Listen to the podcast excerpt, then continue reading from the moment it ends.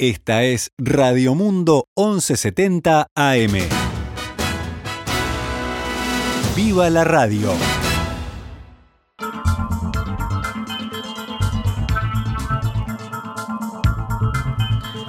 Doce horas seis minutos, damos comienzo a una nueva edición de Noticias al Mediodía en este miércoles, que es 10 de noviembre del año 2021, cuando actualizamos la información para ustedes.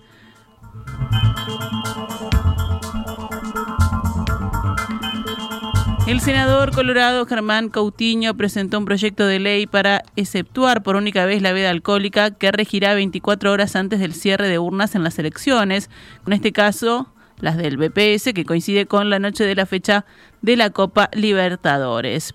El legislador indicó que la decisión fue tomada teniendo en cuenta la magnitud del acontecimiento que va a recibir Uruguay con la final de la Libertadores y el arribo de miles de turistas. En la exposición de motivos planteada en el proyecto, Continuo recuerda que la final de la Copa movilizará el ingreso de miles de aficionados y turistas al país y que la veda se aplicaría en momentos del desarrollo de una celebración de enorme magnitud y trascendencia en lo deportivo que ubican a Uruguay en el centro de la atención futbolística mundial. En ese momento, agregó, existe una natural posibilidad de que se produzca la ingesta de bebidas alcohólicas por parte de los aficionados y turistas que arribarán al país para disfrutar de la festividad en esta gran final deportiva. Este proyecto de ley procura por única vez y atendiendo a las especiales particularidades del evento deportivo y del acto electoral citados, exceptuar la prohibición establecida por la ley electoral, permitiendo armonizar una situación de venta y consumo de alcohol que seguramente pueda generar por la vía de los hechos por parte de los aficionados y turistas durante esas jornadas, según indicó el legislador. En ese sentido, también expresó que de todas maneras la sociedad debe preservar la responsabilidad suficiente teniendo en cuenta el marco electoral en el que se encuadra la situación. El proyecto de ley de Coutinho llega un día después de que trascendiera la coincidencia entre la veda alcohólica por las elecciones del BPS y la noche del día en que se realizará la final de la Copa Libertadores. Esta situación choca con el pedido de la Conmebol al sector gastronómico uruguayo de tener disponibilidad de cerveza fría para ese momento. Las autoridades no pueden ir contra una ley que hay una norma, pero todos esperamos el sentido común del empresariado y de las autoridades, dijo al respecto Daniel Fernández, expresidente del Centro de Almaceneros Minoristas, Baristas, Autoservicistas y Afines del Uruguay, Cambadu. Fernández aseguró que hicieron consultas con la Corte Electoral y que les indicaron que no se va a sancionar los incumplimientos. Por su parte, la ministra de la Corte Electoral, Analía Piñeirúa, dijo al mismo medio que la veda alcohólica estará vigente y la corporación no se ha reunido para tomar ninguna acción al respecto. Piñerúa también comentó que es imposible cambiar de fecha las elecciones del BPS, ya que hay toda una estructura armada para que se realicen el domingo 28 de noviembre. Estoy hablando a título personal, pero es imposible. Todos los miembros de mesas están citados para ese día. Es imposible, remarcó Piñeirúa.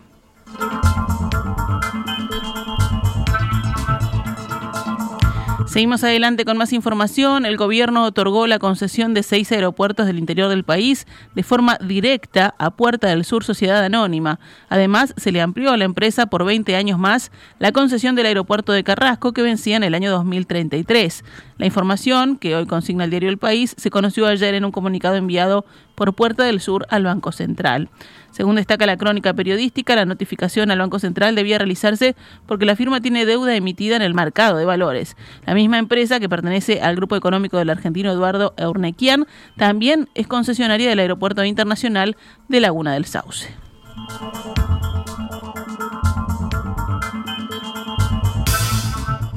El Poder Ejecutivo había anunciado el pasado 19 de mayo que llamaría a licitación para dar a concesión estos seis aeropuertos internacionales del interior, Rivera, Salto, Carmelo, Durazno, Melo y Paysandú. Sin embargo, ahora optó por la adjudicación directa, según se desprende de la nota que la compañía remitió al Banco Central. El texto indica que este lunes 8 de noviembre, Puerta del Sur Sociedad Anónima suscribió un acuerdo de ampliación y modificación del contrato hoy vigente al amparo de lo establecido en la Ley 19.925. Esta es la Ley de Creación del Sistema Nacional de Aeropuertos Internacionales que fue promulgada el 18 de diciembre de 2020. El artículo 2 de aquella ley dice que en caso de prórroga de concesiones o contratos de concesión vigentes, el plazo de estas no podrá superar los 50 años desde el inicio del contrato original. Y luego agrega que los derechos que se otorguen deberán tener como contrapartida, entre otras, la realización de inversiones en equipamiento, obras y servicios, incluyendo el respectivo mantenimiento y explotación de los servicios aeroportuarios, así como la implementación de medidas tendientes a mejorar la conectividad en vuelos de cabotaje y servicios internacionales de dichos aeropuertos con el exterior. En este caso, Puerta del Sur informa que se comprometió a realizar inversiones por 67 millones de dólares. El diario El País prevé polémica dentro de la coalición de gobierno por esta concesión directa, ya que cuando se aprobó la ley 19.925, que contó con el apoyo del Frente Amplio, votaron en contra los legisladores de Cabildo Abierto y el senador del Partido Nacional, Juan Sartori. El senador Guido Manini Ríos planteó en sala en aquella ocasión que el proyecto encierra una suerte de privatización de aeropuertos internacionales. Los ministros de Defensa de Uruguay y Brasil, Javier García y Walter Sousa Braganeto, se reunieron en Rivera para abordar temas vinculados a la vigilancia fronteriza. García destacó que la iniciativa responde al objetivo de incrementar la seguridad del país porque el delito en buena parte atraviesa las fronteras. El representante diplomático en el vecino país, Guillermo Vallés, y su par brasileño Antonio, Ferreira, el director nacional de Pasos de Frontera, Milton Machado, e integrantes de las Fuerzas Armadas, como el comandante en jefe del ejército, Gerardo Fregosi, también participaron de esta instancia. La reunión fue muy positiva porque planteamos cosas muy concretas, evaluó García, tras finalizar el encuentro que, según agregó, fue el primero desde el año 2010. Explicó que se acordó trabajar conjuntamente en el patrullaje fronterizo cuando haya simultaneidad, ya que Brasil no realiza un control terrestre permanente. En segundo lugar, se robustecerá el intercambio de información en materia de control aéreo, vuelos irregulares, para lo cual se efectivizará próximamente una reunión en Brasil entre los comandantes de ambas fuerzas aéreas.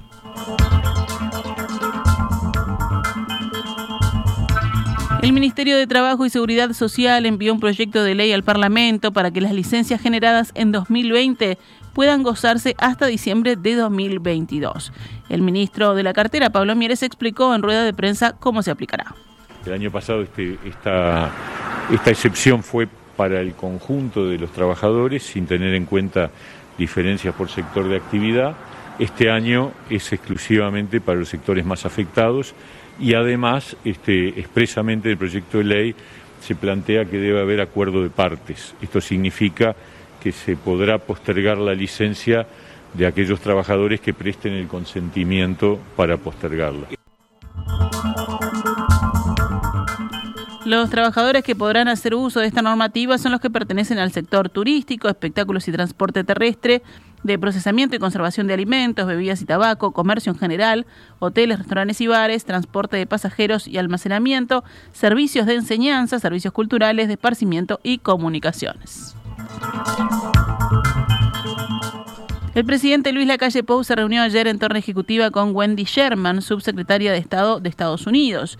La visitante, máxima autoridad de la administración Biden que arriba a Montevideo, dijo en conferencia de prensa que la relación bilateral está más fuerte que nunca y Estados Unidos busca seguir profundizando estos vínculos con Uruguay. Consultada sobre cómo observa la Casa Blanca las negociaciones de Uruguay por un posible TLC con China, Sherman respondió lo siguiente. Uh, I think that all countries uh, should look at whatever options are before them. Todos los países deben considerar todas las opciones que se le presentan, siempre y cuando ellas sean justas, transparentes y sigan las regulaciones a nivel internacional, dijo German.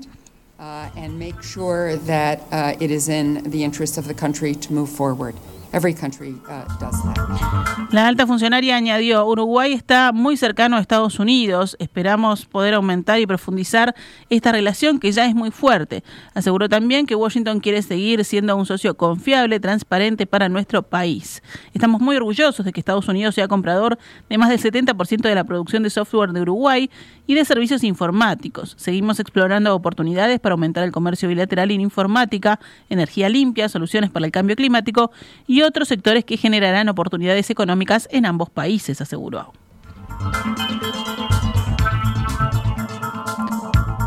Por votación unánime, el Senado completó ayer la aprobación parlamentaria de la ley que amplía la licencia maternal y paternal ante casos de bebés prematuros o con otras complicaciones. La ley extiende la licencia maternal de 14 a 18 semanas y la paternal de 13 a 30 días en caso de prematurez, nacimiento con 33 semanas de gestación o menos, aún estando sano el recién nacido. Nacimientos múltiples, para nacimientos también con peso menor o igual a un kilo y medio, sin importar la semana de gestación, incluso estando sano también el recién nacido. Esta mañana, en comunicación con En Perspectiva, la diputada colorada María Eugenia Rosselló autora del proyecto, aseguró que se trata de una ley innovadora para el país y también para la región. Son situaciones de fragilidad que decidimos atender, sostuvo. La diputada explicó que ante estos escenarios es clave que la madre esté con el niño y que por lo general los progenitores deben solicitar licencias por estrés o depresión posparto para poder acompañar a sus hijos, lo que resulta ser más costoso para el Estado. En cuanto al costo, te diré que es una solución que le estamos dando al EPS, porque las licencias por enfermedad, que como siempre se estaban certificando estas familias, son mucho más caras para el EPS que una licencia maternal. Una licencia por enfermedad vale un 70% del sueldo de, la trabajadora, este, mientras que una licencia maternal es un 65%. Y además que las licencias por enfermedad son prolongadas en el tiempo, o sea que son más caras. No es un costo más para el Estado. Se financia con los recursos que ya están, es la ampliación de la licencia maternal. No, estamos generando un nuevo tributo ni un nuevo subsidio, o sea que esto es con lo que ya está. La ley sancionada establece además para casos de recién nacidos con complicaciones o con morbilidades, sean o no prematuros, que requieran tratamiento en el centro hospitalario y o en su domicilio, que la licencia maternal se prolongue hasta los seis meses de edad del recién nacido y la licencia paternal a 30 días corridos. Consultada sobre por qué esta ley regula solo el sector privado, Rosselló explicó lo siguiente. Eh, nosotros con, el, con la ley Federica modificamos la ley 19.161, ¿verdad? Este, y lo que quisimos fue equiparar los privados a los públicos. Los públicos ya cuentan con, con, un sistema de licencia maternal y paternal este, contemplando estas situaciones. Este, entonces nosotros lo que quisimos fue equiparar a los privados a los públicos. UTE tendrá ingresos extraordinarios por unos 180 millones de dólares este año por la exportación de energía eléctrica a Brasil, que atraviesa una fuerte sequía. Algunos directores del ente entienden que esos recursos imprevistos tienen que reflejarse en una baja de la tarifa eléctrica. El director perteneciente a Cabildo Abierto, Enrique Pérez Bosch, dijo esta mañana en entrevista con En Perspectiva que los mayores ingresos por exportaciones deberían reflejarse en los precios de la energía. No hay que aumentar las tarifas a partir del primero de enero, sino que hay que dejar el precio que ya tenemos, dijo. Este año va a cerrar el año entre 6 y 7% de inflación. Lo que se hace normalmente el primero de enero es recuperar esa pérdida real, digamos, en la recaudación, ¿verdad? Entonces, teóricamente habría que cargar un 6 o un 7% a la tarifa. Cuando uno evalúa en UTE cuánto significa 1% de aumento en la tarifa, eso significa más o menos 16 millones de dólares. Si usted multiplica 16 millones de dólares por 6 o 7%, por 6 o 7, usted llega a una cifra cercana a 100, 110, 120 millones de dólares, que coincide con las utilidades que estamos teniendo por estas exportaciones extraordinarias. Es decir, ya tenemos la utilidad, usémosla y repartámosla entre nuestros propietarios, que son usted, yo y todos los demás que son usuarios de UTE. También la directora para el Frente Amplio, Fernanda Cardona, se pronunció al respecto y aseguró que hay que bajar las tarifas, así como también ocuparse de buscar soluciones a otros problemas. Por un lado, UTE cerrando números históricos positivos de lo que es la venta de exportación, sin ningún tipo de problemas del abastecimiento de la demanda nacional, como sí nos pasó en otros años, y por otro lado, teniendo un número histórico negativo de 60.000 hogares en situación de corte. Yo creo que con estos números que se contrastan tanto, el directorio de UTE no tiene otra opción que tomar una decisión antes que termine este año de qué hacemos con las dos cosas.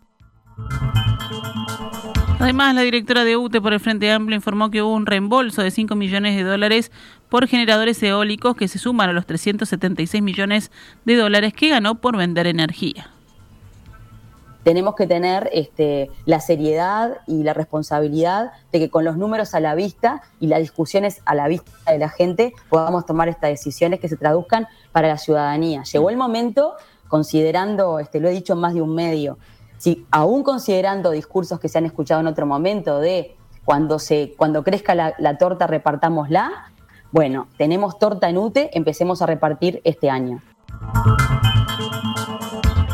Pasamos ahora a noticias de la emergencia sanitaria cuando son las 12 horas 20 minutos.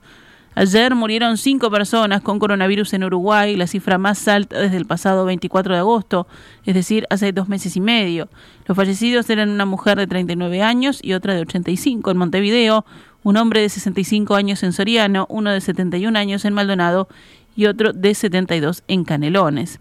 La cantidad de casos activos de COVID-19 bajó ayer a 2.125, o sea, 64 menos que el día anterior. El monitor oficial registró 24 pacientes en cuidados intensivos, el día previo eran 25. Fueron detectados 208 contagios nuevos en 10.694 análisis, lo que da una tasa de positividad del 1,95%. Rafael Radi, ex coordinador del Grupo Asesor Científico Honorario, calificó de escenario complejo la llegada de miles de turistas brasileños para las finales de las Copas Libertadores y Sudamericana en los próximos días. Ese escenario implica la posibilidad de introducción de nuevas variantes y es posible que haya un cierto aumento de casos. Luego de ese evento, dijo el científico hablando con Radio Sarandí. Según Radi, en la medida que los controles de los que ingresan vacunados sean efectivos y que los test de PCR sean auténticos, se puede manejar la situación. Radi consideró que 15 días después de esos eventos habrá que monitorear la situación y que es necesario mantener la estrategia de Tetris, o sea, el rastreo, testeo y aislamiento, para mantener una situación sanitaria segura. El científico dijo que el test negativo y doble vacunación de los turistas da seguridad, pero no es el 100%, por lo que hay que seguir midiendo y a los 15 días habrá que mirar con lupa la situación epidemiológica del país.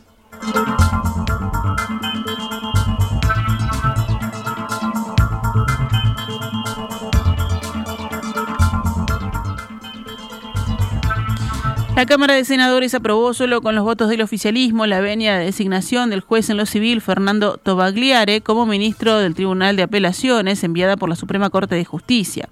La venia también llegó sin la unanimidad de los ministros de la Suprema Corte el voto discorde fue de la ministra María Elena Martínez, quien fundamentó, según la diaria, que para la elección de Tobagliare no se siguió un criterio que la Corte ha tenido, sin excepción alguna desde el año 2002. Ese criterio consiste en la elaboración de una lista de prelación con 20 nombres por materia, confeccionada por una comisión asesora integrada por la Universidad de la República, el Colegio de Abogados, la Asociación de Magistrados del Uruguay y representantes de la Suprema Corte, que entre varios aspectos analiza la calificación reservada de los superiores directos del aspirante.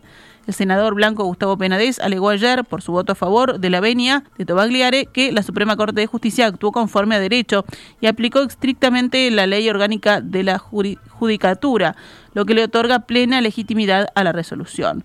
Por su parte, el senador Charles Carrera del Frente Amplio que no acompañó la aprobación, señaló que la Comisión de Asuntos Administrativos no actuó bien, porque la venia llegó en mayo y no se convocó a las autoridades de la Suprema Corte para discutir el tema. Carrera puntualizó, desde el Frente Amplio no tenemos nada en contra del doctor Tobagliare, no lo conocemos, no podemos hacer ninguna crítica a su actuación como juez. Según el legislador opositor, no surge que el magistrado haya sido calificado en su desempeño e integra la lista de ascensos de magistrados. Calificó la situación generada con Tobagliare como un problema. どうも。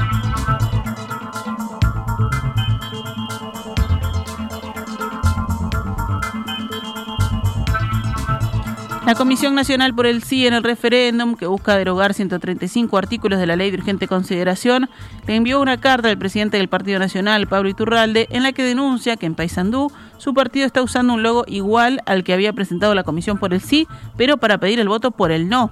En la misiva, remitida por Rafael Michelini y José Olivera, se le solicita a Iturralde que tome cartas en el asunto y retire de inmediato el logo de las páginas del Partido Nacional. En la carta, los representantes de la Comisión por el Sí expresan, esta acción de la departamental de Paysandú, no inocente, podría tomarse como una provocación, cosa que nadie quiere, y usted, por su larga trayectoria política, suponemos que no lo va a permitir.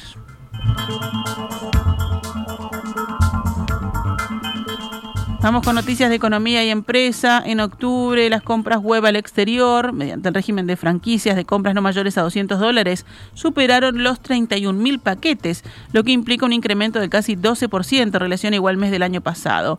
Según datos difundidos por la Dirección Nacional de Aduanas, en los primeros 10 meses del año ingresaron al país 326.540 encomiendas, cuando en igual lapso del 2020 habían ingresado 276.664, es decir, hubo un aumento del 18%. En total, en los primeros 10 meses del año, los uruguayos gastaron 39.477.938 dólares en compras web al exterior.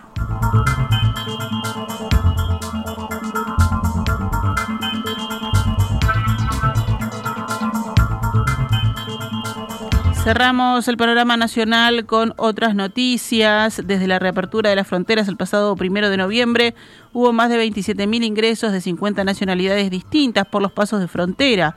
Según la Dirección Nacional de Migración, el pasado lunes ingresaron 4.268 personas, siendo el aeropuerto de Carrasco el punto de mayor ingreso, con 2.002 turistas. En total entraron al país 27.330 turistas que para ingresar deben estar inmunizados, ustedes saben, y firmar una declaración jurada, entre otros requisitos. Además, según Migración, salieron del país un estimado de 22.741 personas para destinos distintos. Actualizamos a cuánto cotiza el dólar a esta hora en pizarra del Banco República, 42 pesos con 35 para la compra y 44 con 75 para la venta. Esta es Radio Mundo 1170 AM. ¡Viva la radio!